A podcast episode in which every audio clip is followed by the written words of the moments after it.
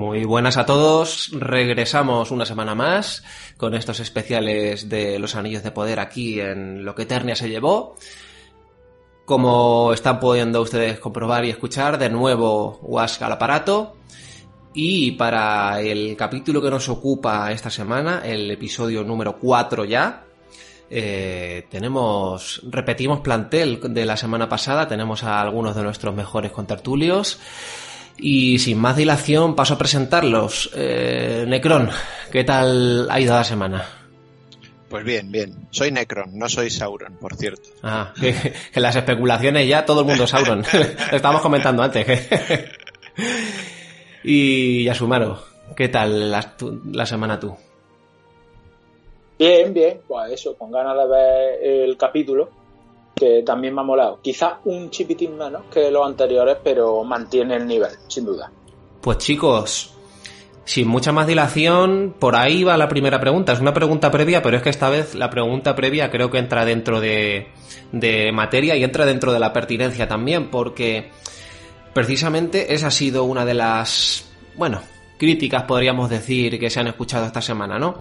Que este episodio ha sido, no sé si el más flojo, que ha sido flojo. ¿Vosotros lo habéis visto así? ¿Lo habéis visto como que este episodio ha sido flojo? Porque, ya digo, en general la crítica parece coincidir en que de momento ha sido el peor episodio. Os dejo opinar así un poco abuela pluma. ¿Qué opináis al respecto, Necron? Bueno, yo creo que sí. Creo que puede que haya sido no el pe no no no malo, no no el peor en el sentido de que ha sido un episodio malo, pero el más flojo sí, porque claro, en el primero pues empieza el hype, la presentación de las cosas, patatín y patatán. En el segundo, eh, para mí, con la, presentación de Casaldun y las, las, minas de Moria y, y todo, eh, todo esto que me pareció fantástico, pues mm, es mi favorito por ahora. Y el, y el tercero, con la presentación de Númenor y todo esto, pues también fue bastante espectacular. Y claro, este episodio, ya lo comentábamos un poco en micrófono en off, eh, da la sensación eso, ¿no? Como es, un episodio un poco de transición, ¿no? Eh, presenta cosas, sí, pero eh, es como que te, te, está preparando para lo que va a venir, si, más si cabe, ¿no? Entonces yo creo que por ahí van un poco los tiros de, de episodio más flojo. Pero vamos, a mí igualmente me ha gustado. Muy bien. Luego profundizaremos más en detalle y analizaremos algunos aspectos para tratar de determinar también un poco por qué la gente ha opinado esto. Yasumaro, por lo pronto, ¿tú qué opinas al respecto? Mira, yo creo que el capítulo está diferenciado en dos partes, ¿vale? Su primera parte sí es verdad que se me hizo un poquito más plomiza y no me aportó tanto como los episodios anteriores, pero a partir del minuto 35-40 eh, sí empieza a interesarme, ¿vale? Sobre todo con el desenlace, eh, la aparición otra vez de, las minas de Khazad Doom y el último fragmento, digamos, el último tercio un poquito más, me parece que recupera el vuelo hasta el punto de que eh, hace merecer la pena el capítulo. Pero este episodio 4 es el primer episodio donde no se presentan espacios nuevos, que eso, lo quiera o no, pues mm, embellece mucho eh, el conjunto y le da un aire genuino. Y claro, es que nos tenemos que introducir ya en episodios de transición, eh, en, episodios valle, eh, para que venga el rock and roll un poquito más, más adelante. A mí me ha gustado el capítulo, pero sí es cierto que a lo mejor, sobre todo su primera parte, su primera mitad, pues me ha dejado un poquito más que desear, pero tampoco nada de, del otro mundo. Sí, a mí me da un poco esa sensación de que, bueno, es que son tantos factores que podríamos estar aquí analizando largo y tendido. Por un lado, mm, la sensación que hay hoy, hay hoy en día de que todo tiene que ser inmediato, el disfrute tiene que ser a tope, todo te tiene que volar la cabeza, como dicen los youtubers, eh, todo te tiene que hacer, o cuando algo te hace gracia, todo te tiene que hacer tirarte por los suelos a llorar. O sea, todo tiene que ser una exageración si no es como si no existiese, ¿no?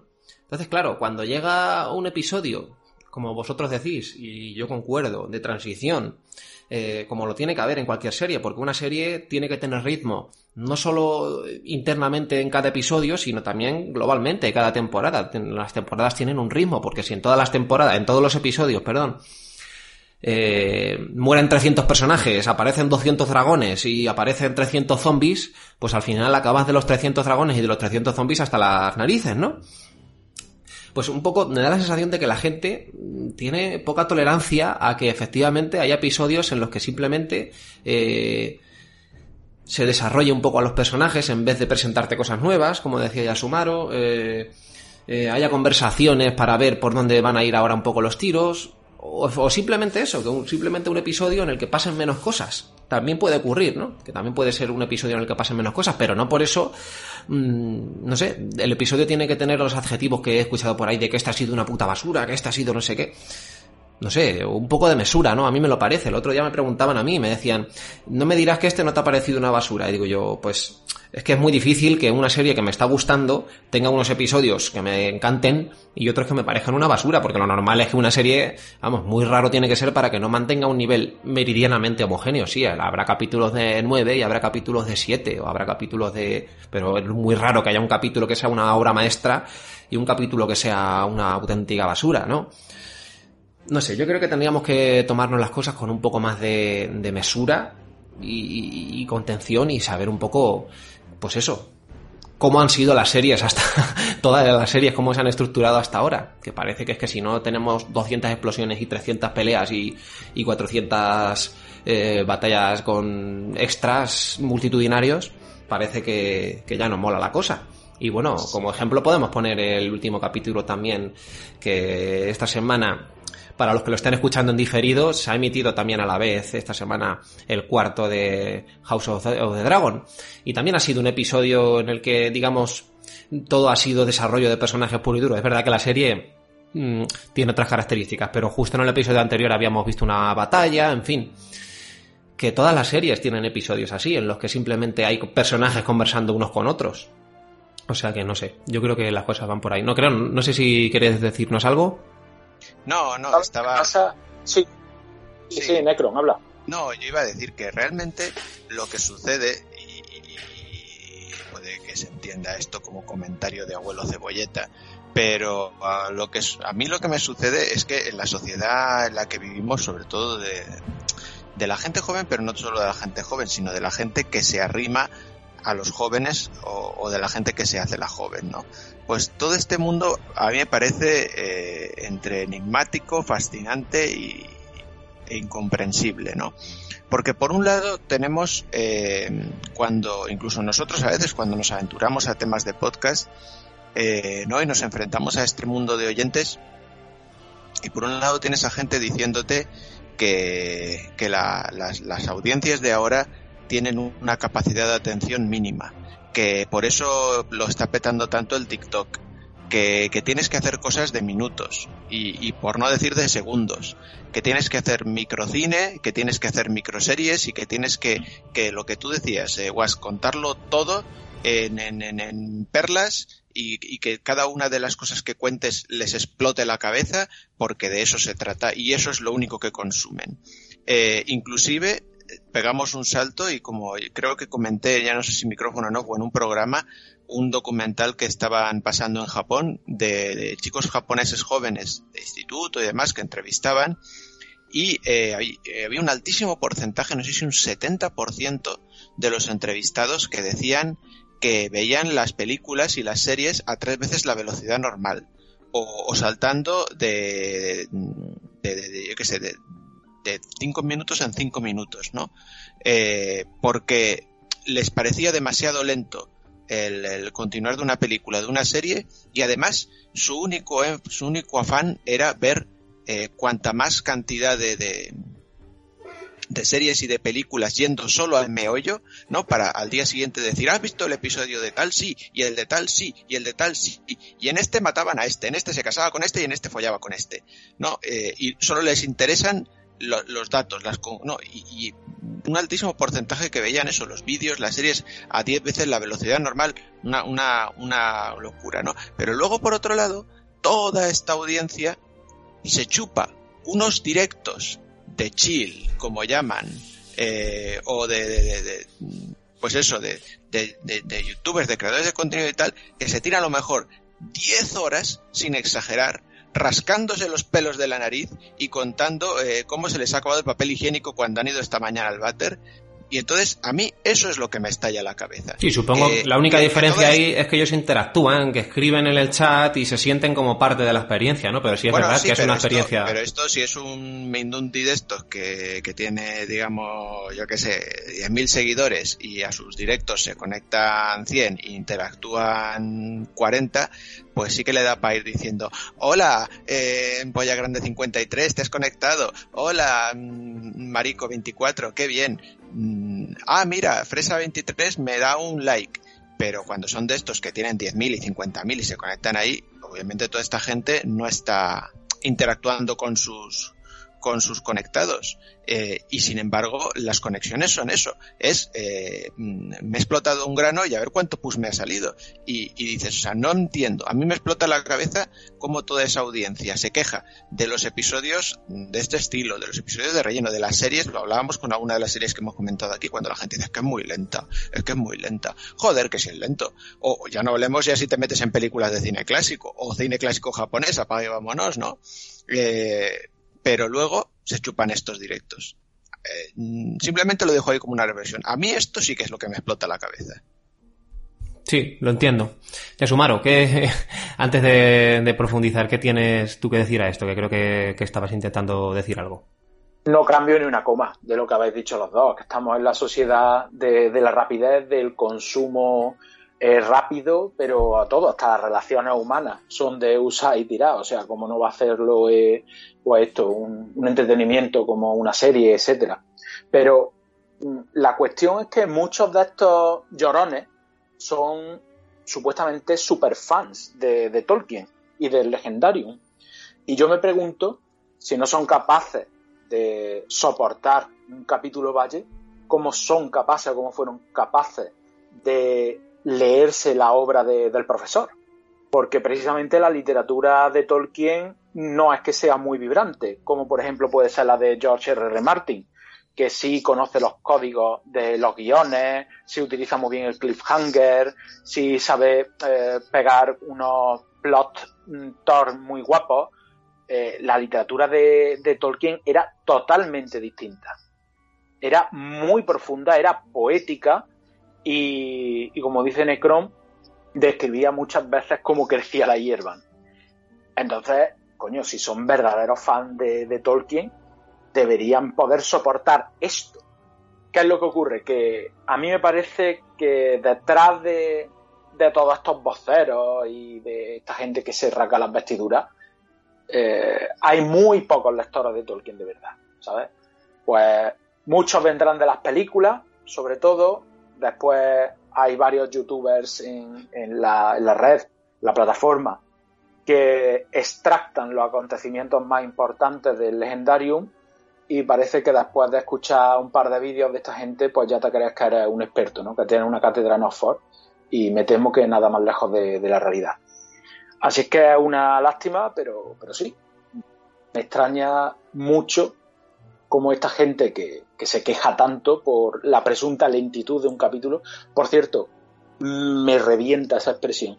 O sea, definir algo como lento o rápido es que de verdad eh, me, puede. Sí, yo creo que las críticas van más porque, de, de, hecho lo he visto directamente en un meme en Twitter, que lo hacían con una broma, bueno, no, no voy a reproducir la broma, pero la conclusión era, el mensaje era que en el episodio no pasa nada. Pero va un poco también por ahí los tiros, porque normalmente a la gente a la que se le hace algo lento es porque piensa que no pasa nada. Y mucha de esa gente es capaz de profundizar más allá y de darse cuenta de que verdaderamente sí están pasando cosas en muchas ocasiones. Pero bueno, continúa. yo, he escuchado yo, he escuchado eso muchas veces. Por ejemplo, eh, hay mucha gente que dice que en el cine de Miyazaki no pasa nada en ninguna película. Y digo, joder, tío, pues que te falta sensibilidad para saber lo que verdaderamente está pasando. Me parece que si no hay nada de acción, eh, pues, mm, no tienes capacidad para discernir una cosa de la otra. No, y luego, y luego hay otra. Ah, sí, sí, no, perdón, perdón. No, no, no, no, habla, hablan. Ya prácticamente había acabado. No, iba a decir que luego hay otra, otra dimensión que precisamente me lo, me lo está comentando una, una persona a tenor de la, ¿no? de la, de la, del reciente fallecimiento de, del escritor Javier Marías y decía, claro, es que mm, eh, la gente que, que te dice, eh, ¿y el libro de este hombre de qué trata? Y dices, pues te puedo decir en diez líneas de lo que trata. Por no decirte no trata de nada, pero ahí está el, el mérito, ¿no? En hacer algo que no trate de nada y mantenerte, mantener al lector. Y yo le decía, pues opino lo mismo, de lo que me estás contando, pues por ejemplo, con, películas de cine costumbrista, como pueden ser de Miyazaki, o si nos metemos un poco más, como pueden ser de Osu, ¿no? Que tú dices, ¿de qué trata Ohio? Pues de nada, es que de nada, es que no tiene argumento, es que es, pues unos niños, ya está. Y la película se llama Buenos Días porque es que no, no se le puede poner otro título. Eh, entonces, el, el hacer de eso una película de dos horas o de tres horas o un libro de, de, 100 páginas o de 200 o de 300 y mantener al, lector o mantener al espectador tiene un mérito grandísimo. Entonces, eh, el problema es que, una vez más, lo que estabais diciendo, ¿no? La, la, sociedad en la que vivimos, en la que si tú recomiendas una película o un libro, te dicen, ¿y de qué trata? Y si tú le dices, pues mira, de nada, eh, pues entonces no lo veo. Entonces, como, bueno, pues Dice, trata de personas que les pasan cosas. Pues a lo mejor, eh, ¿sabes? A, lo mejor mm, te estás perdiendo una obra de arte en lugar de, decir, pues mira, esta película trata de una explosión en la galaxia y de una luna que choca contra otra. Eh, y dices, ah, vale, pues ya me la voy a ver. Pues, pues igual te estás viendo una mierda, pero... Entonces, pero es, es, es eso, ¿no? Es el, el decir, el quererte, el quererte dar, no solo resumir las cosas en una píldora, sino lo que decía Was, que esa píldora te explote la cabeza. Entonces, si no te explota la cabeza, ya como que no sirve, ¿no? Claro, no, sirve, pero además en absoluto, es una basura, ¿sabes? O sea, que no cabe hoy en día término medio. También lo, lo leía antes en otro tuit. Otra persona que decía, claro, o sea, que recopilaba las opiniones mm, reivindicando un poco lo que yo estoy diciendo. Si te ha gustado, es que eres una persona crítica que se lo traga todo y que te están engañando. Si no te ha gustado, eres un puto hater que no te gusta nada y nunca te gusta nada. Y si hay ahí, pues que eres un, un soso y que no tiene opinión de nada. Parece que hoy en día no puedes tener una opinión mesurada, ¿no? Es un poco, un poco extraño. Mira, con esto que decía Yasumaro de que Tolkien, que da la sensación de que no se han leído a Tolkien, joder, yo me estoy leyendo el Silmarillion y hay episodios, capítulos. Tiene, eh, tiene una estructuración por capítulos bastante cómoda de leer, porque a lo mejor cada capítulo tiene 8 o 9 páginas. Eh, para leérselo, en el, formato es muy cómodo, pero hay capítulos en los que están ocurriendo cosas súper súper interesantes en la trama, que a lo mejor un elfo oscuro se enamora de alguien y tiene un hijo, no sé, una trama interna, y luego a lo mejor al siguiente capítulo es un capítulo en el que te están describiendo cómo es el río en Beleriand, eh, si desemboca en no sé dónde, si los brazos de ese afluente llegan a no sé dónde, joder, mucha de esta gente yo no me quiero imaginármelos leyendo el Silmarillion, pero madre mía, lo habrían dejado al quinto capítulo. Porque si esto les ha parecido una, una basura de episodio, no me lo quiero ni imaginar leyendo el Silmarillion cuando les llegue el, episodio describiendo cómo son los afluentes en Beleriand o, bueno, o otras cosas que no tengo por qué ponerme a, a describir en profundidad. Pero que hasta Tolkien mismo tenía también capítulos valle y no pasa nada. No pasa nada. Por otro lado, sí me gustaría dejar claro que tampoco es que yo me quede aquí con, con, con la verdad, que la verdad está de mi lado y que si yo creo que el capítulo es bueno, es bueno. Lo que yo digo es que puede que haya argumentos cinematográficos eh, justificados para intentar eh, decir que el capítulo no ha sido bueno, igual que los hay para decir que sí lo puede ser. Lo que no me vale es lo que decía antes Yasumaro de todos estos eh, youtubers, que lo que es que se han leído todos los libros y se han aprendido como autómatas todos los datos y entonces capítulo por capítulo van rastreando los datos, detallando a ver si aparecen o no aparecen y en función de si aparecen todos los detalles que ellos piensan que tienen que aparecer, así les gusta el episodio o no. Porque entonces es que no han entendido nada a nivel cinematográfico, que es de lo que se trata al fin y al cabo, de disfrutar de un hecho cinematográfico, que es lo que, ya digo, que es de lo que se trata. Aquí yo defiendo, como hablábamos antes también fuera de micro, que tú hay que diferenciar muy bien lo que es una adaptación fiel y, o una adaptación no fiel de lo que es una buena adaptación o una mala adaptación. Para mí, una buena adaptación es una buena película siempre. Puede ser fiel al, al material original o puede no ser fiel al material original. Para mí, una mala adaptación es una película que, independientemente de que sea fiel o no fiel al original, sea una mierda de película, con argumentos pura y netamente cinematográficos. Eso para mí es una mala, una mala adaptación. Ahora, que todos estos que están criticando ya sea este episodio o sean los tres anteriores, porque es que hay youtubers que, joder, no les está gustando nada la serie, les parece una basura, no la, no la piensan ver, pero cada semana ahí tenemos su episodio monetizado en YouTube, en YouTube para, para seguir escuchándolo. Me gustaría que defendieran su opinión con argumentaciones cinematográficas, no literarias. Y con esto creo que hemos cumplido un poco con, la pregunta, con la pregunta inicial. Y chicos, ya si queréis, nos metemos en materia. en este episodio mm, hemos tenido, creo, de memoria no sé cuántas tramas son, pero las vamos a ir desgranando una por una y directamente decidme qué opináis eh, de cada una de estas tramas. Eh, ya habéis visto, de hecho, que en este episodio no hemos tenido la trama de los pelosos. Hay gente que opina que eso incluso ha ayudado al ritmo de, del episodio. Yo no estaría tan de acuerdo. Creo que si se le puede criticar al episodio por algunas cosas, mm, es por otras cosas. Y la trama de los pelosos, bueno, a mí, me, a mí me gusta, pero tampoco creo que el episodio se haya beneficiado de eso. No sé. ahora me decís vosotros. Vamos a empezar, si queréis, analizando eh, toda la trama de Númenor, con Galadriel y, bueno, y la reina, la reina regente en Númenor y todo lo que tiene que ver con el Endil y, sus hijos, ¿no? Eh, ¿Qué os ha parecido esta parte? Ahora, si queréis, damos la vuelta y empezamos por Yasumaro. Eh, ha habido gente a la que se le ha hecho quizás la parte un poco más torpe narrativamente, toda, toda esta parte en Númenor. Eh, pero quiero saber tu opinión, Yasumaro. ¿Qué, qué, has opinado de, toda la trama esta?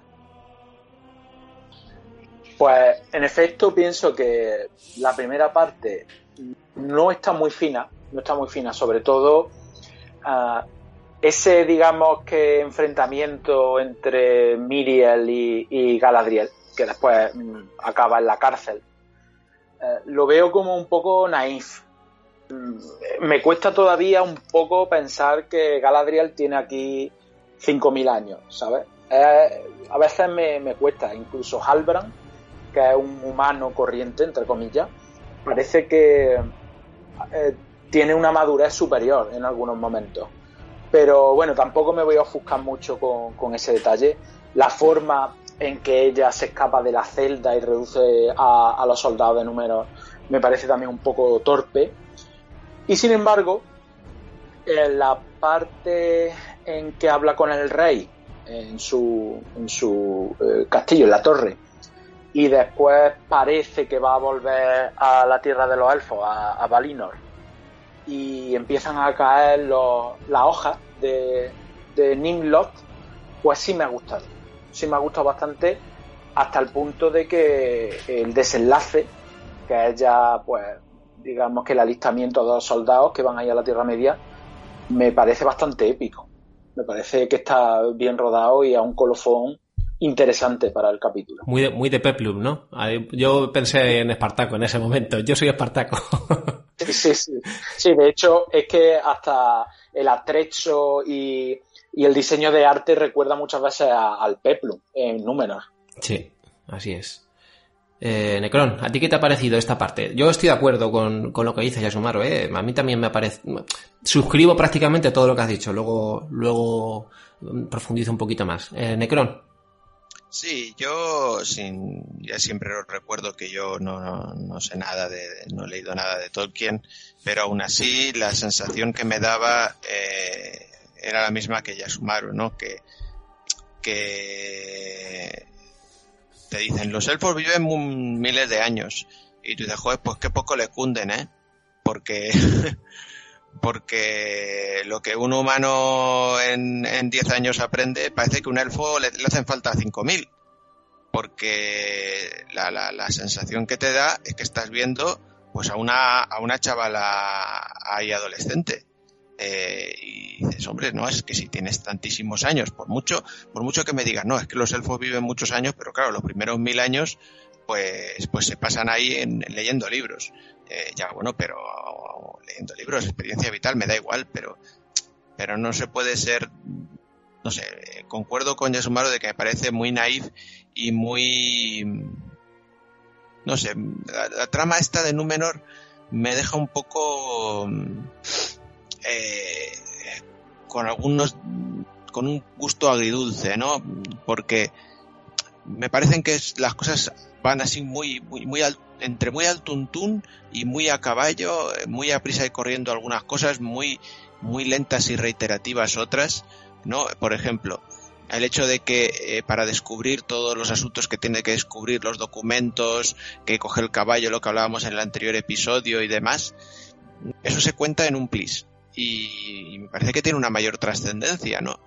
Y sin embargo, este, este círculo de mm, me enfrento, me, custodian, me van a echar, no me van a echar, ahora me echan, ahora no me echan, ahora pido audiencia, ahora no, ahora hablo contigo, ahora es como, madre mía, que pesambre, que cansino, que, que de todo, ¿no? Cuando podrías solucionarlo un poco mejor, sobre todo si estás pensando que estás hablando entre, entre personas adultas y, hechas y derechas, ¿no?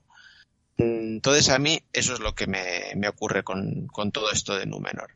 Ahora, eh, la parte final me ha molado mucho, lo de los Palantir me ha molado mucho y me parece yo si me tengo que quedar con alguien de toda la trama de, Númenor, me quedo sin alguna duda con, la reina, que, me parece un poco el personaje más, más cabal y más eh, serio y ya no sé si es la, la, planta que tiene, la forma de actuar o el, el atrezzo, pero, pero es lo que más me impresiona desde luego de todo ello. Lo demás, pues eso, eh, lo de los elfos no tiene ningún sentido esa, ese, ese, ese mundo naif, ¿no? Como decía Sumaro.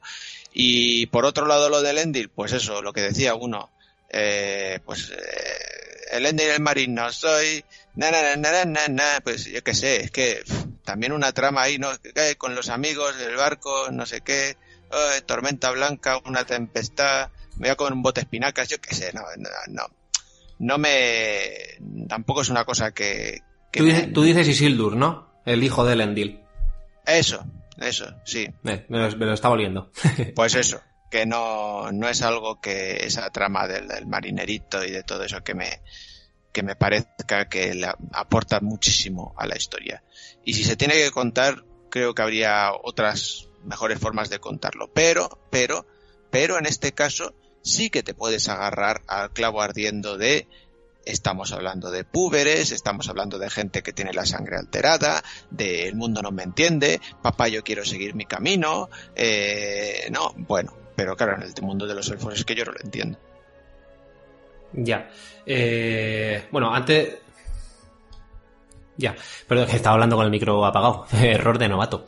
Eh, antes de, entrar en, en lo de los elfos, Voy a ser cansiro, que todos los episodios lo, lo remarco, pero ahora que habías dicho lo de la reina, en este episodio me he fijado lo chula que estaba eh, diseñada la corona de la reina.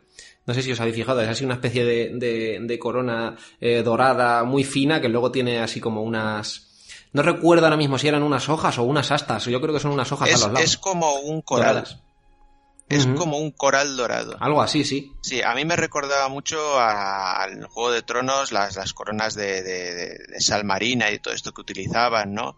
Y es como así, como un recuerdo del mar, yo creo que es como un, un arrecife de coral eh, dorado. Pues sí, estaba chulísimo el diseño. Bueno, y yendo a lo de los elfos, eh, que sepáis que estoy de acuerdo con, con las críticas, es decir, yo también creo que esa parte narrativamente es un poco la más naif, incluso, bueno, tienen ese parece que no, que no, tiene, que no tiene mucha dirección el arco eh, argumental entre la reina y el tira y afloja que tiene con, con Galadriel y tal, y se resuelve todo quizás un poco con el personaje de Galadriel resultando casi antipática en algunos sitios o infantil, no lo sé. Eh, pero yo aquí querría plantear un problema, que es que, es claro, en, una serie eh, bajo los estándares que nosotros tenemos concebidos, y más en un, en un personaje protagónico, los personajes tienen que tener un arco de evolución, un desarrollo narrativo y una evolución eh, narrativa, ¿no? Claro, ¿qué pasa? Que estamos hablando de seres que son eternos. Entonces, ¿cómo hacerles un arco creíble de, de desarrollo y de evolución a un personaje que se supone que ya lo ha vivido prácticamente todo o que, bueno, aunque le queden muchísimas cosas por vivir, previamente ya ha pasado otras miles, miles y miles de cosas, ¿no? Es decir, ¿cómo debería de ser un ser así? Jerático durante cinco temporadas y que no evolucione porque ya le va a dar todo igual, si vosotros os ponéis a imaginar y vosotros fuerais seres de 5.000 años, lo más probable es que ya nada os sorprendiera, eh, sí, tendríais más experiencia en la vida, tendríais experiencia y no, y no cometeríais los fallos que está cometiendo Galadriel, digamos, socialmente hablando, posiblemente, ¿no? Pero nada os sorprendería, sería muy difícil que cambiaseis como, como persona, ¿no? Y sin embargo, claro, eso para una serie sería aburridísimo. Presentar, sobre todo, ya digo, sobre todo siendo un personaje protagonista. Entonces yo creo que los, que los guionistas han optado por una solución que, claro, que parece extraña y poco realista, pero que yo creo que a la larga acabará siendo positiva para la serie, que es hacer al personaje de Galadriel simplemente un personaje como si tuviera la experiencia de una persona de su edad aparente y que comete los errores propios de la juventud, digamos, y que posiblemente todo esto forme parte de un arco narrativo o un desarrollo posterior que tendrá que tendrá el personaje, de una evolución. Yo creo que es que van a ir un poco por ahí los tiros, porque si no, me resulta un poco extraño. Y creo que un personaje inamovible durante cinco temporadas no va a aguantar. O sea que yo creo que los, que los guionistas van a ir un poco por ahí. De sumar, no sé si quieres decir algo al respecto. Sí, es que viene muy bien que lo digas, porque a veces se puede olvidar, pero eh, las series, sobre todo si tienen cinco temporadas como esta, eh, se ha de ver una evolución palpable eh, en el personaje y los fans tienen que comprender esto. O sea, un formato serie. Eh, en el Silmarillion, El Señor de los Anillos, ya nos presentaban a una Galadriel inmóvil, que era un producto cerrado, pero aquí tienen que, digamos que, crear una Galadriel en constante evolución, a pesar de, su milenaria edad. Así que eso es un peaje que, se debe de pagar y, ya está, y no creo que se le deba dar mayor importancia incluso. Y otra cuestión que, quería hablar de, este arco, antes que se nos olvide, es el tema de, las hojas que caen de Nimloth, el árbol blanco de, Númenor, porque parece que tiene como incluso un valor premonitorio. Y hay mucha gente que, que está diciendo que se lo han inventado, que esto no estaba eh, en el Legendarium, que Tolkien no había dicho nada de esto, pero yo sí creo que tiene una base real, o sea, con real eh, estoy diciendo canónica, puesto que eh, Nimlot, que fue un, regalo que se le hicieron a los numenoreanos por parte de los elfos de Toleresia, se dice que si alguna vez moría por completo, el linaje de reyes de Númenor iba a desaparecer. Entonces es como una metáfora, de alguna forma, del estado de vitalidad del pueblo numeroreano. Eh, de hecho, reyes anteriores al actual, recordemos que Miriel es, regente, eh, casi dejaron pudrirse eh, el árbol y el padre de, la regente pues consiguió como revivirlo, de alguna forma dándole un nuevo vigor y esperanza al pueblo humano. Entonces, que las hojas caigan de esa manera sí puede tener un sentido premonitorio o de peligro para el linaje de los reyes y por extensión de, Númenor. Y es por tanto un aviso de que tienen que actuar de otra forma. Númenor, digamos que estaba abocado a un fracaso absoluto si dejaba de tener relaciones con los otros humanos y con los, con los elfos y se encerraba en sí misma. Y van un poco por ahí los tiros y yo creo que eh, si bien le han dado una visión más personal, eh, se puede enlazar perfectamente con el sentido del canon literario que le dio Tolkien. Así que no sé por qué tanto problema. Era ah, simplemente. Además, que, que no es que el escritor tenga problemas con el asunto este de las profecías, las premoniciones y las visiones del futuro y demás en este mismo episodio hemos tenido el Palantir y hemos abierto el episodio con una premonición, eh, una ensoñación de la propia reina regente, posiblemente causada por sus eh, visitas al Palantir, ¿no? O sea que incluso en, último, en última instancia podría interpretarse como una premonición de la propia Miriel, ¿no? de alguna forma figurada, podríamos decir. En la trilogía, en la trilogía original, hablo del Señor de Anillos, el mismo Boromir acudía al concilio de Elrond tras haber tenido unos sueños eh, premonitorios y saber que algo estaba funcionando mal y, por eso fue al concilio de Elrond. Fue por unos sueños, eso en la película no se ve. En la versión extendida sí creo que se hace una mención a esto, pero, pero sí, es que el tema de la premonición, como en las tragedias griegas y las mitologías, está muy presente en el legendario. Y, por eso eh, es muy tolkieniano esto que están haciendo. De hecho, a mí es que me parece que respeta todos los puntos de, la literatura de Tolkien y de la Tierra Media. O sea que, en ese sentido, sin problema. Mm. Pues sí, así, así lo veo yo. A mí, sin embargo, fíjate, lo único que me, que me hizo así poco torcer el gesto fue cómo está resuelto un poco todo, ¿no? Es decir, se va, se tiran mucho tiempo eh, despidiéndola, venga, sí, te vas a ir, tal y cual, todos están hechos perfectamente a la idea de que se tiene que ir, y es irse, y mientras que está con el barco ya a punto de salir del, puerto de la isla, digamos, empieza a caer y ya es corte y ya están todos convencidos y ya la van todos a ayudar. Narrativamente se me hizo un pelín precipitado, quizás, pero vamos, que entendible la escena sí me parece y que, bueno, Creo que se podía haber resuelto un poquito mejor, artísticamente hablando. Pero tampoco visualmente me parece que es solvente y que, que tiene sentido. O sea, es por ponerle, por ponerle algún, algún pero, que ya digo que en general narrativamente esta parte quizás es la que es un pelín más torpe. Efectivamente, ahí, ahí tenemos que convenir yo creo los tres. Vamos con otra de las tramas. Eh, en el episodio anterior no se eludió por completo esta se, eludió por completo esta trama y ahora ha vuelto a la trama de, los enanos eh, y, el rond. ¿Qué os ha parecido? En esta trama, pues bueno, se profundiza un poquito más en, en la relación de Elrond con, con el príncipe y aparece el mithril por primera vez. Los enanos acaban de descubrir el mithril, eh, extrayéndolo no sin peligro y no sin riesgo de, de, muerte. Y Asumaro, ¿qué te ha parecido toda, toda esta sección? Pues me ha gustado, me ha gustado y todo lo malo, entre comillas, que hemos dicho antes de Galadriel, pues se convierte en bueno cuando hablo de, Elrond, porque aquí sí se nota que hay una compostura y que hay una entereza y que hay una madurez, que hay una diplomacia y un conocimiento cuando interacciona con el resto de personajes. Y, ya os digo, a mí cuando, cuando salió el actor, la primera escena, se me hizo duro de ver pero a medida que ha ido apareciendo en pantalla me ha ido conquistando hasta el punto de que ahora mismo me parece uno de los personajes favoritos. Y, la verdad es que arrebata la escena a los, otros compañeros, a los otros personajes. A mí también me gusta Durin, pero tío, hasta los cortes de guion que tienen son muy elegantes. Eh, eh, el actor del doblaje está muy bien.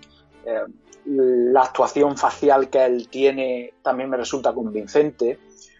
E incluso había eh, en este fragmento un detalle muy para cafeteros del Señor del Anillo, que no sé si a lo mejor habéis dado cuenta, pero cuando Elrond utiliza la mirada de elfo para mm, ver dónde Durin estaba extrayendo el mithril, a mí eso me pareció un súper detalle. Esto nos remite a la trilogía cuando a las dos torres le dice Aragorn a Legolas, ¿qué ven tus ojos de elfo? Y él les da el reporte, le dice, una compañía lo está llevando por no sé qué, no sé cuánto. Y aquí han hecho que nosotros eh, percibamos cómo los elfos utilizan esa mirada superior. Casi como si fuesen unos prismáticos, sí. Exactamente, y yo creo que esto ha pasado desapercibido, pero es otro guiño más, otro diálogo más con, con la serie que me ha flipado. Y, son detallitos que, joder, tío, los, los Angry Birds estos, tío, no, no reparan en ellos, no le prestan atención y son caramelitos para los fans de verdad, los que no son tóxicos. ¿Y qué te parece, Yasumaro, toda esta todo este momento casi místico del canto de, de, la, de la, esposa de, de, Durin y demás.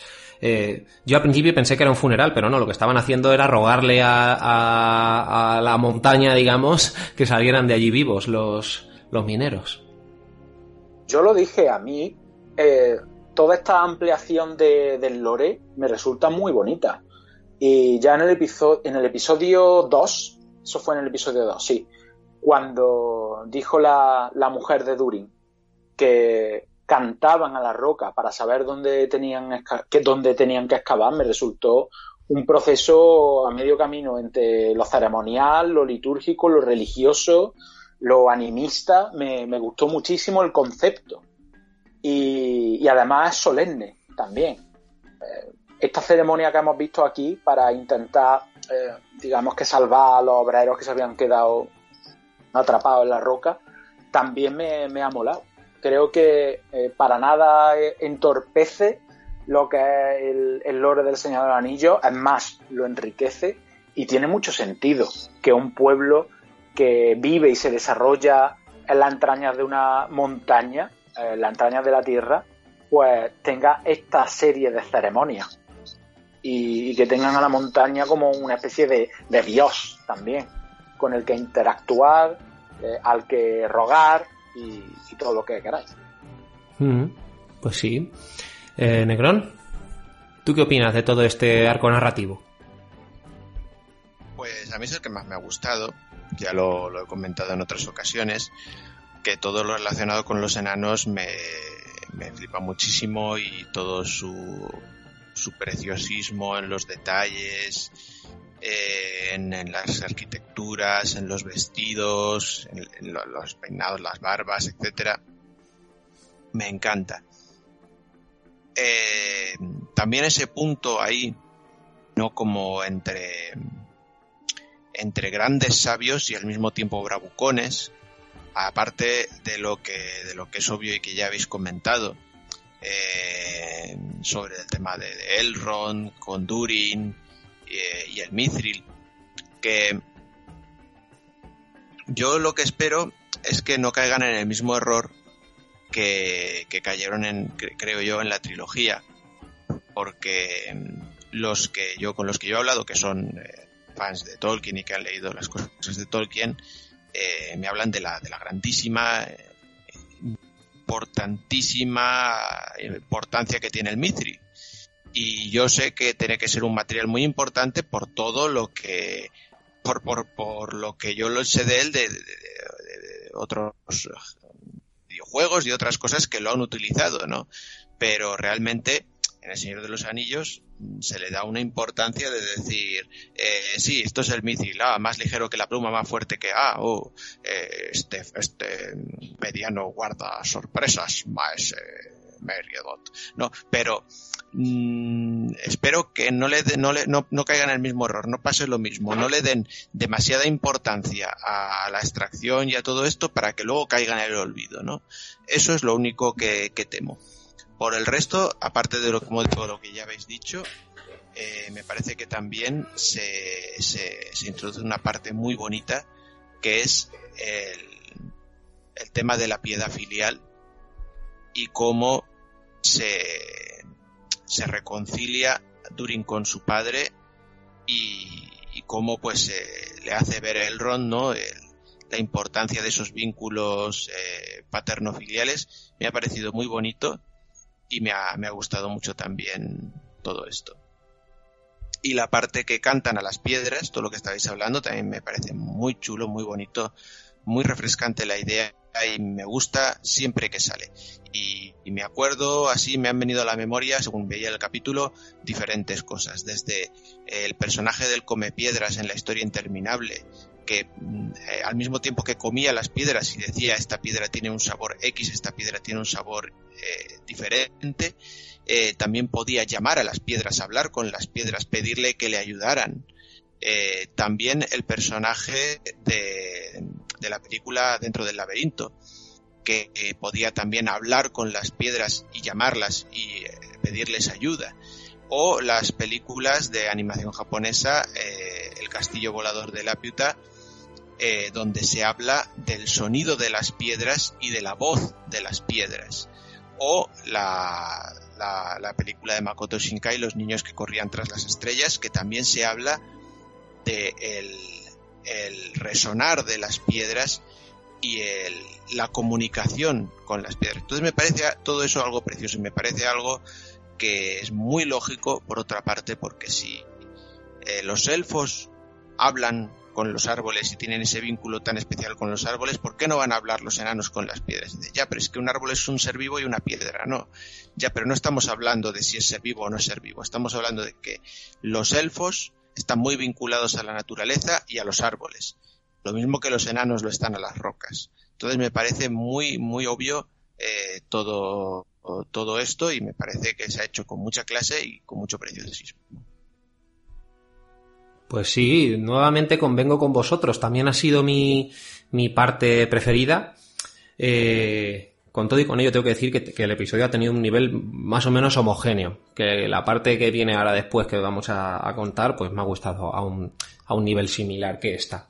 Siendo esta la que, la que más me, me interesa por lo que habéis escrito, porque y aquí voy a, voy a subrayar lo que ha dicho antes Sumaro, a mí también me está pareciendo que Elrond poco a poco está siendo un poco el, uno de los personajes sorpresa, ¿no? Por lo menos hasta, hasta este cuarto episodio, que parecía que iba a ser ahí un poco un personaje medio secundario, pero sin embargo se está, se está alzando como un personaje importante. El actor eh, cada vez eh, me gusta más. le están dando unas líneas de diálogo también especialmente cuidadas, me da la sensación que casi los mayores caramelitos del guion se lo están dando a él. Recordemos una escena preciosa, una conversación íntima junto al bosque este con los árboles tallados eh, con Galadriel y por supuesto todas las conversaciones que tiene con Durin, incluyendo cuando le descubre eh, en la mina, cuando le habla de lo de su padre, como ha comentado antes Necron, en fin, da la sensación de que le están dedicando las mejores perlitas del,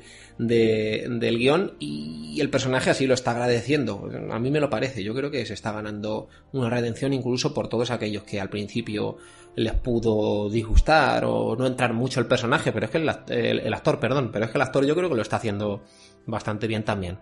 Y por remarcar también un poco la escena esta que, que dice Yasumaro de la visión de Elfo, me gusta que además lo han resuelto muy bien a nivel cinematográfico, con lenguaje puramente cinematográfico. El, plano contra plano, eh, eh, el montaje, netamente, y ya está, simplemente con técnicas cinematográficas, técnicas de montaje y con diferentes eh, amplitudes de, plano. Se ha, se ha, resuelto y se ha entendido perfectamente, ¿no?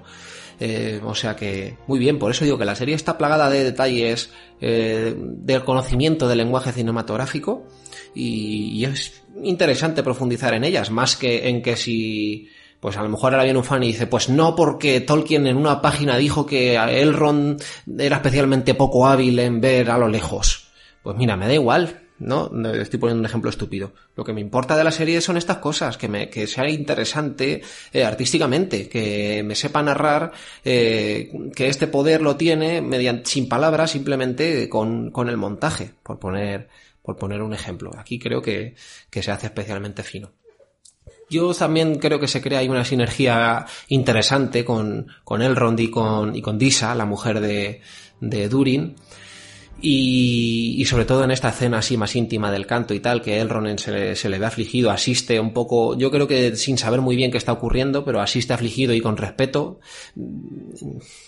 Todo lo que tiene que ver con, con cómo afrontan los personajes, los hechos que les están ocurriendo, en todo, en toda la trama esta de, de, de los enanos me interesa un montón, porque creo que es donde mejor desarrollado está de toda la serie. Las interrelaciones entre los personajes, eh, todo lo que tiene que ver con la, con, con, la, con la escritura de los personajes de los enanos tiene mucho sentido también y creo que eso también es eh, aquí eso no lo podrá corroborar un poco más Yasumaro pero creo que todo que todo es así canónico como lo escribió Tolkien en el sentido de que los enanos son más testarudos más orgullosos por poner un ejemplo imagino que, que, habrá de todo pero pero me da la sensación de que es así no la escritura de la raza es absolutamente fiel a como la describió Tolkien.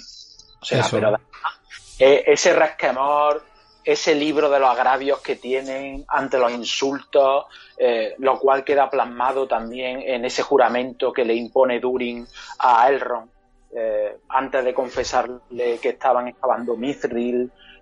todo eso es absolutamente enano. y además ese carácter de los enanos impregnó otros universos más allá del Tolkieniano, como puede ser el mundo de Warhammer, como puede ser Dungeon and Dragon, etcétera. Es decir, un carácter eh, que los enanos de Tolkien eh, propagaron a todo el mundo fantástico de, la ficción hmm. a partir de los años 60. Y hmm. como no podía ser otra, de otra forma, aquí está también y se percibe. Y ese, ese tono arisco, esa desconfianza, eh, todo eso forma parte del carácter intrínseco de los enanos, así como la profunda enemistad con, los elfos, que si bien aquí no estaba tan desarrollada, eh, era secular. Entonces, también me mola mucho cómo mm, estos dos amigos tienen un toma y daca constante, eh, se echan cosas en cara, más Durin que, que Elrond, por supuesto, pero al final parece que tienen una relación eh, de verdad pura y a pesar de todo lo que pueda parecer desinteresada. Eh, con todo, cada uno busca sus intereses y tal, pero yo creo que en realidad la amistad está por encima del resto. Pues sí, Así me parece a mí, y creo que además eso es lo, es lo más importante, más la escritura, digamos, general, que sea fiel, digamos, al espíritu, más que que, en fin, más que los detalles que se están analizando por ahí, que si la espada tiene la forma recta en vez de la forma curva, o que si una piedra aparece con dos salientes en vez de con uno, en fin.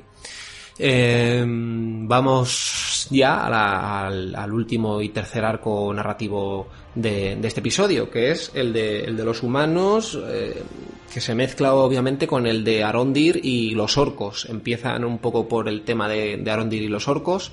Eh, ya lo veis, que aparece Adar, este elfo oscuro que está aliado a los orcos de alguna forma, no sabemos todavía mucho más de él.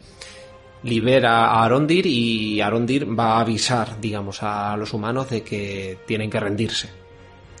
¿Qué opináis de, toda esa trama? También recordamos que además en esta trama también está, digamos, eh, la subtrama del hijo de, la humana, esta curandera, con lo del puñal, este eh, mágico, podríamos decir. Eh, seguimos con el mismo orden, Yasumaro. ¿Qué te ha parecido esta, esta parte? También me ha agradado. También me ha gustado bastante. Eh, me, gusta el personaje de, de Adar. Mm, también nos hemos ahorrado esa supuesta subtrama de Arondir y Prison Break, ¿sabes? O sea que eso ya está descartado. Es verdad, me, alegré un montón cuando se, la, se lo ventilaron ese, ese asunto en los primeros minutos. Que vamos a tener como una especie de homenaje al abismo de Helm, eso sí. Mm. a lo mejor no, pero todo apunta a que, a que puede ser. Y mm, tengo que decir que este fragmento o este arco es mucho más arriesgado de lo que la gente pueda pensar. Y no lo digo de, una forma peyorativa, ¿eh? lo digo porque han demostrado tener muchos arrestos a la hora de plasmar a los orcos, porque de alguna forma se lo está humanizando. Este Adar, eh, en su faceta de, jefe militar y parece también de padre, eh, siente... Mm, aprecio por los orcos y los orcos parece también que se lo reservan a él. Eh, la muerte del orco herido a mí me parece muy importante porque aquí sí es verdad que, Tolkien nunca le puso cara al orco. Es verdad que eh, nombraba a capitanes, que algunos tenían arco de diálogo incluso, eh, pero eran zafios, eran botarates, eran máquinas de, matar sin raciocinio o empatía alguna. Sin embargo, eso sería insostenible en una serie larga. Y creo que los guionistas, con buen tiento, van a dotar por fin de cierta humanidad a, los orcos, que se les suma ya a su diseño extraordinario, en lo que es una de las decisiones más arriesgadas que, van a tomar, pero creo que necesaria. Porque el alineamiento moral en los personajes de, Tolkien siempre estuvo muy definido, o eran muy malos, muy malos, muy buenos, muy buenos. Tan solo había dos, tres personajes que eran más neutrales, como el mismo Boromir, eh, Gollum o Galadriel, que Galadriel también tenía unos recovecos bastante complejos, eh, pero el resto eran todos héroes o demonios. Y, eso era extensible también a la raza del orco. Sin embargo, aquí parece que van a empezar a generar cierta empatía, o, o por lo menos van a, desarrollar algunos rasgos de humanización. Y eso a mí me parece que, es muy valiente y también necesario. Eh, este tema de los orcos y tal, eh, efectivamente, la trilogía original no estaba muy desarrollado, pero yo lo he visto más desarrollado en algunos videojuegos, en, videojuegos tipo Sombras de Mordor y tal, eh, los orcos si te matan, promocionan, eh, es verdad que, tampoco va mucho más allá, pero puede que haya un capitán orco que te ha matado y que tiene una personalidad y que luego es ascendido con el sistema este que, que, luego patentaron, bueno, es un, un, tema un poco off topic, pero en videojuegos y eso se ha explorado un poco más, cinematográficamente es verdad que, que no tanto. Eh, a mí me resultó muy interesante el personaje este de, de Adar y el actor que lo encarna me pareció la leche. El tío está así como con, un, con, una, con una cara que da entre miedo, eh, no sé, está como con los ojos llorosos, pero a la vez manteniendo una cara eh, muy potente, es muy extraño, ¿no? Pero creo que han, han, sacado un personaje de la chistera bastante curioso. Quizás el, el único, digamos, hallazgo, la única novedad así más, más especial de este episodio. Y sale poco, por, por desgracia. Eh, bueno, luego profundizo un poquito más. Ahora quiero conocer la opinión de Necron de todo, de todo este arco. Bueno, a mí este arco, mm, eh, comparado con el anterior, me ha dejado un poco más indiferente. Hay cosas interesantes, el tema este del puñal que, oscuro es, es interesante. Eh, el personaje este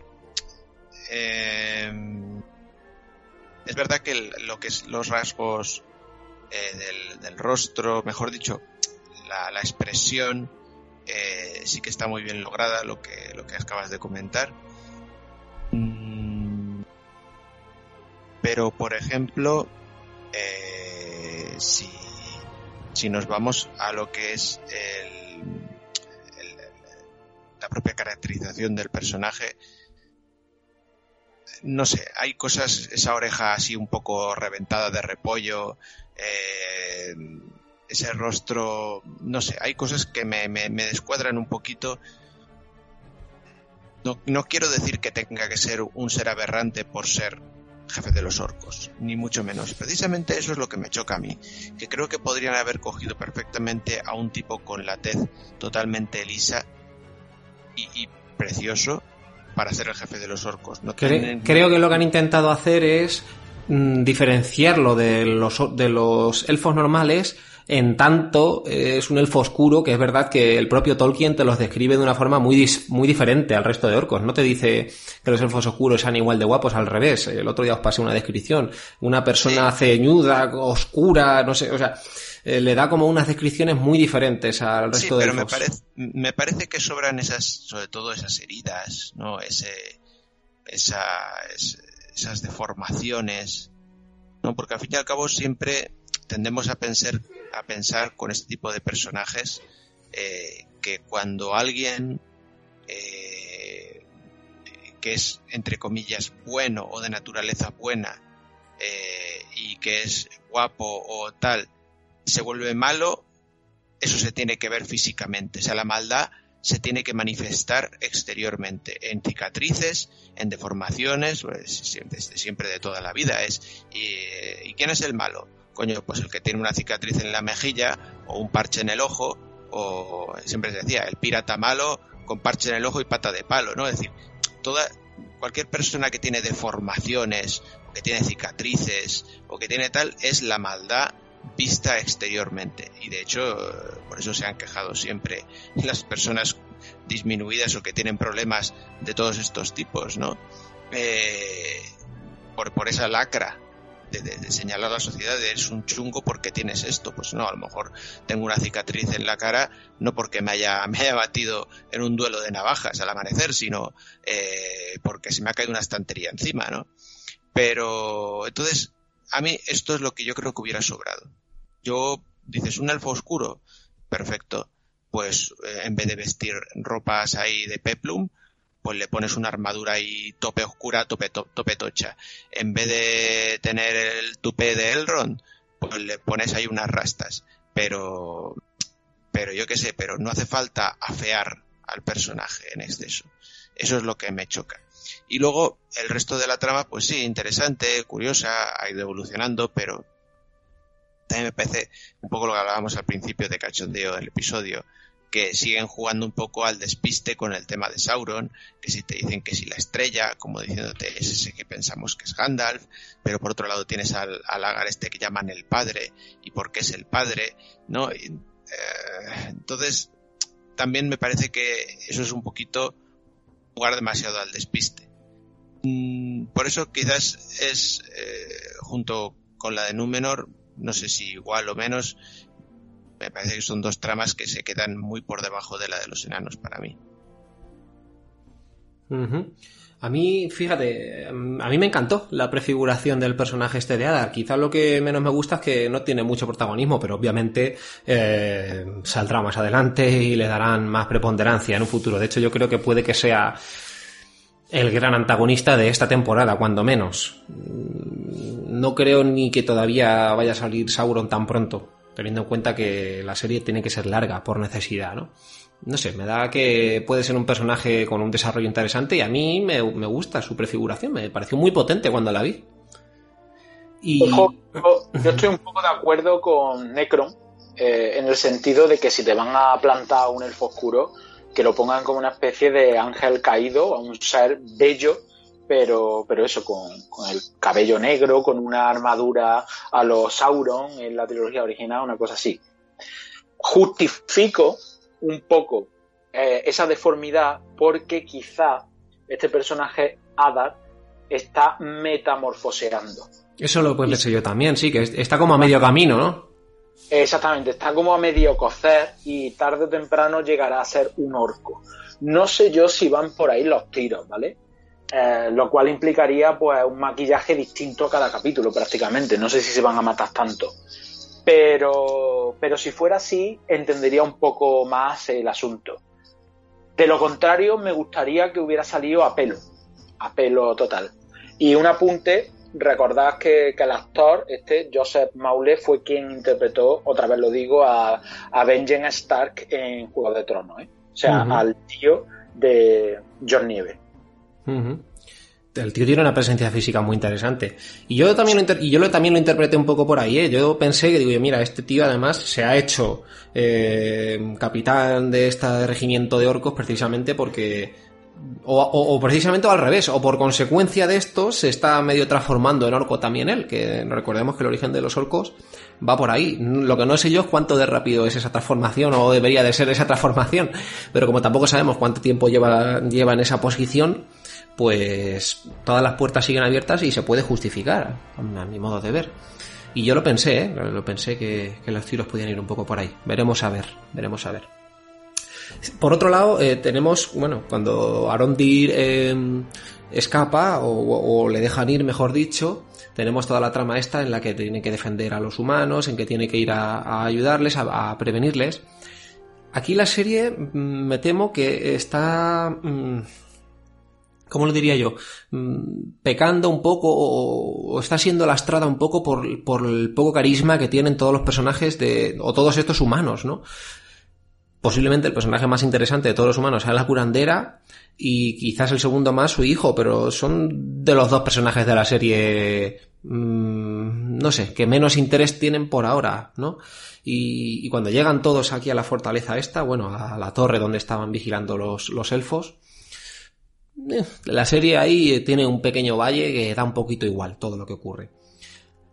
Hay otra cosa que me chirrió, que fue cuando el hijo de, la chica mm, vuelve a la aldea para recuperar lo que tenía allí, eh, la daga esta o el puñal o, la espada, lo que sea.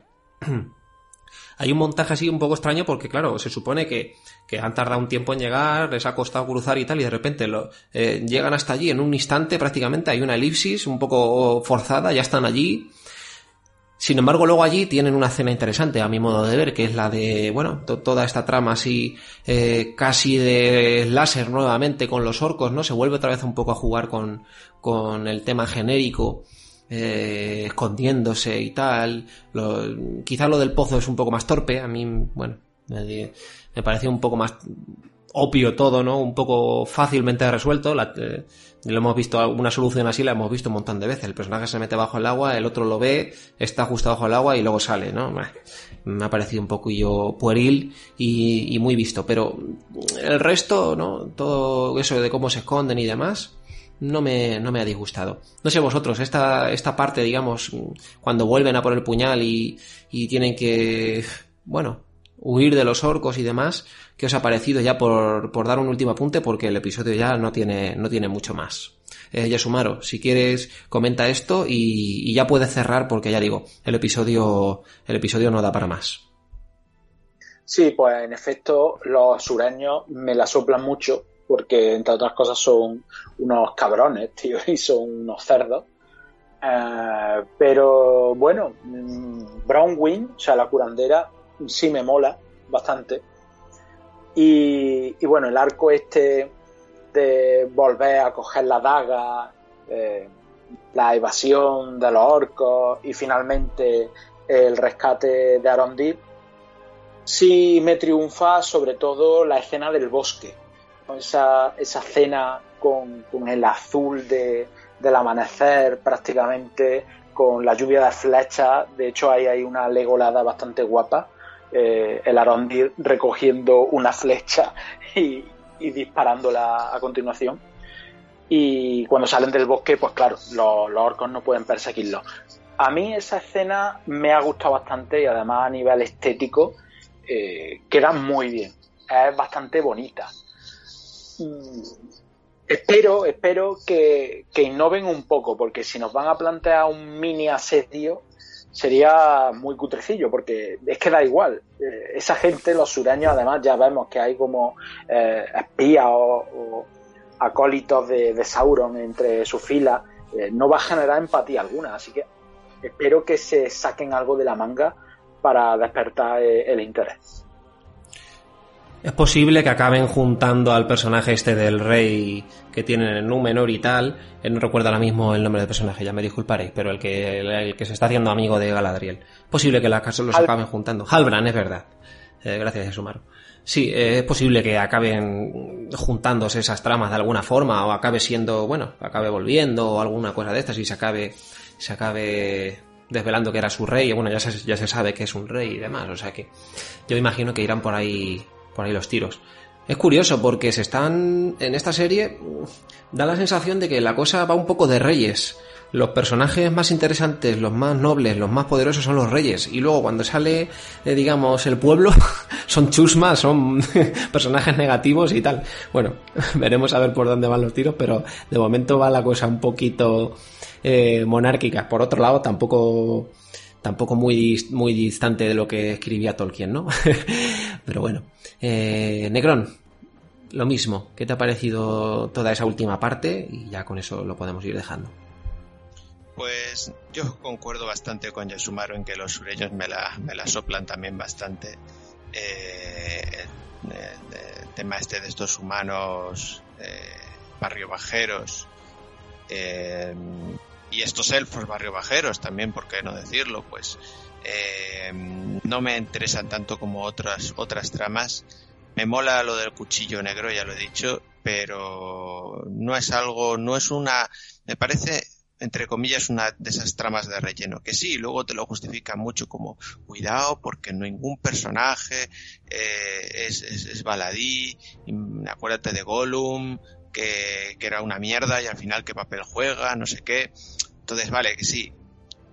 Que cualquier mariposa batiendo las alas puede cambiar los acontecimientos del mundo, pero al margen de eso me parece una trama con muchísimo menos impacto, interés y de todo que el resto. Entonces, pues no, obviamente me interesa menos. Y, em, mira, para finalizar, eh, quería comentar un par de cosas y al final se me ha ido. Dínoslas. Pero, pero aprovechando que yo no puedo daros muchos detalles de, de la, de la biblioteca de Tolkien, eh, pero hay dos, dos, dos detallitos de, bueno, de mis cosas, de mis locuras, de, ¿no? de, historiador del arte y demás, que, que llevaba viendo y quería comentarlo. Primero, yo no sé si habéis dado cuenta, entre los muchos juegos de, de símbolos que hacen en el opening los polvos esos de oro que van generando los anillos, eh, el primero, uno de los primeros me parece súper interesante y no sé si incluso se habrá hecho a sabiendas o no, porque de las formas de los anillos empiezan a surgir los árboles. Y hay un momento en el que ambas formas se fusionan y crean una especie de árbol sefirótico. Es muy interesante porque es, según los cabalistas judíos, de lo que está construido el universo, o sobre todo la, materia eh, ulterior del universo, luego estamos los humanos y etcétera, ¿no? Pero es esas, eh, ese árbol cósmico, ese árbol sefirótico que comunica a Dios con los hombres y la forma de comunicarse de Dios con los hombres son esas esferas que van teniendo menor importancia según descienden hacia la Tierra, ¿no? Entonces me parece un juego que yo no sé si lo han hecho aposta o no, pero que yo lo he visto porque hay ese momento de transformación de los anillos a los árboles y me parece un flipe. Y luego sobre los Palantir, que ya dije en el episodio anterior que me interesaban. Entonces vosotros me habéis pasado algún, eh, algún audio y alguna documentación acerca de esto y he podido mirarlo y según lo estaba leyendo o lo estaba escuchando, eh, me estaba flipando porque toda esa mitología de los, de los Palantir era lo que se pensaba, al menos en la Edad Media y en la Edad Moderna, de los bezoares que eran unas, son unas piedras, que no son piedras en sí, sino que es como un, yo qué sé, como un reflujo intestinal de hierbas y de mierda que comen los herbívoros y que rumian ahí y que se les van creando como unas piedras en el estómago, eh, tipo piedras en el riñón, solo que estas piedras pues, pueden llegar a, a ser pues, pues de un tamaño muy, muy, muy considerable en el caso de grandes herbívoros o en el caso de herbívoros que tengan el estómago podrido, ¿no? Eh, pues eh, estas, estas piedras, que como digo no son piedras minerales en sí, sino que es un compuesto biológico hecho fosilizado o hecho una piedra de alguna manera, eh, de color verde suelen ser, pues em, se pensaba que tenían estos poderes y exactamente lo mismos que los Palantiri, ¿no? Se pensaba que una persona que se podían comunicar entre las piedras las, dos personas que tenían la misma piedra con la misma afinidad. Y eh, también se pensaba que podían ver el futuro algunas personas cuando observaban estas piedras. Y hay dos anécdotas eh, de cuando yo estudiaba, que hice algunos trabajos sobre los gabinetes de las maravillas, que tenían muchos nobles y demás. Y hay dos anécdotas. Eh, una era de, de, un mago de la corte del círculo de Ticho Brahe, que eran buenos astrónomos, pero también había magos, que decía que podía ver el futuro observando un bezoar de estos. Y luego otro que nos viene más cerca, que es eh, que, que, Felipe II le pidió prestado a Isabela I de este su bezoar para poderse comunicar con su sobrino Rodolfo II, eh, eh, que tenía otro bezoar. Y según decían algunos textos, eh, cuando Felipe II en el monasterio del Escorial se ponía frente a un espejo mirando y tocando el bezoar, podía ver y comunicarse con Rodolfo II en Praga. Así que, nada, con esta anécdota que, me ha acordado mucho leyendo todas estas cosas, pues ya, ya os dejo. Bueno, muy interesante. A ver qué digo yo después de esto. eh, Nada, la verdad es que hay poco ya, poco ya más que apuntar. Eh, no sé si a Yasumaro se le había quedado algo en el tintero o si no, eh, finiquitamos, como Yasumaro mismo quiera. Nada, simplemente eh, decir que la historia que nos ha contado Necron puede tener todo el sentido del mundo porque Tolkien aparte de ser escritor y ser un maestro de los idiomas, ser lingüista, era un medievalista y conocía a la perfección los contextos históricos de, los textos que, estudiaba. Así que muchas de estas referencias literarias tienen una base histórica real. Así que no me extrañaría para nada que, hubiera aquí otra relación más, ¿no? De las muchísimas que hay eh, en El Señor del Anillo, en El Hobby y El Silmarillion, que no son sino reflejos de eh, hechos históricos reales. Sí, pues sí, así es. eso, eso pensaba yo también cuando estaba contando Necron lo que ha contado. Que no me extrañaría que, verdaderamente esa relación eh, fuera premeditada o, fuera una influencia de alguna forma, ¿no? De, del propio escritor en su momento. Claro, claro que sí. Pues nada, chicos, hasta aquí el capítulo de hoy, dedicado al episodio número 4. Y vamos a seguir viendo a ver qué nos depara la serie. Eh, nos despedimos ya. Mm, hasta la semana que viene, a ver qué, qué nos depara el episodio 5.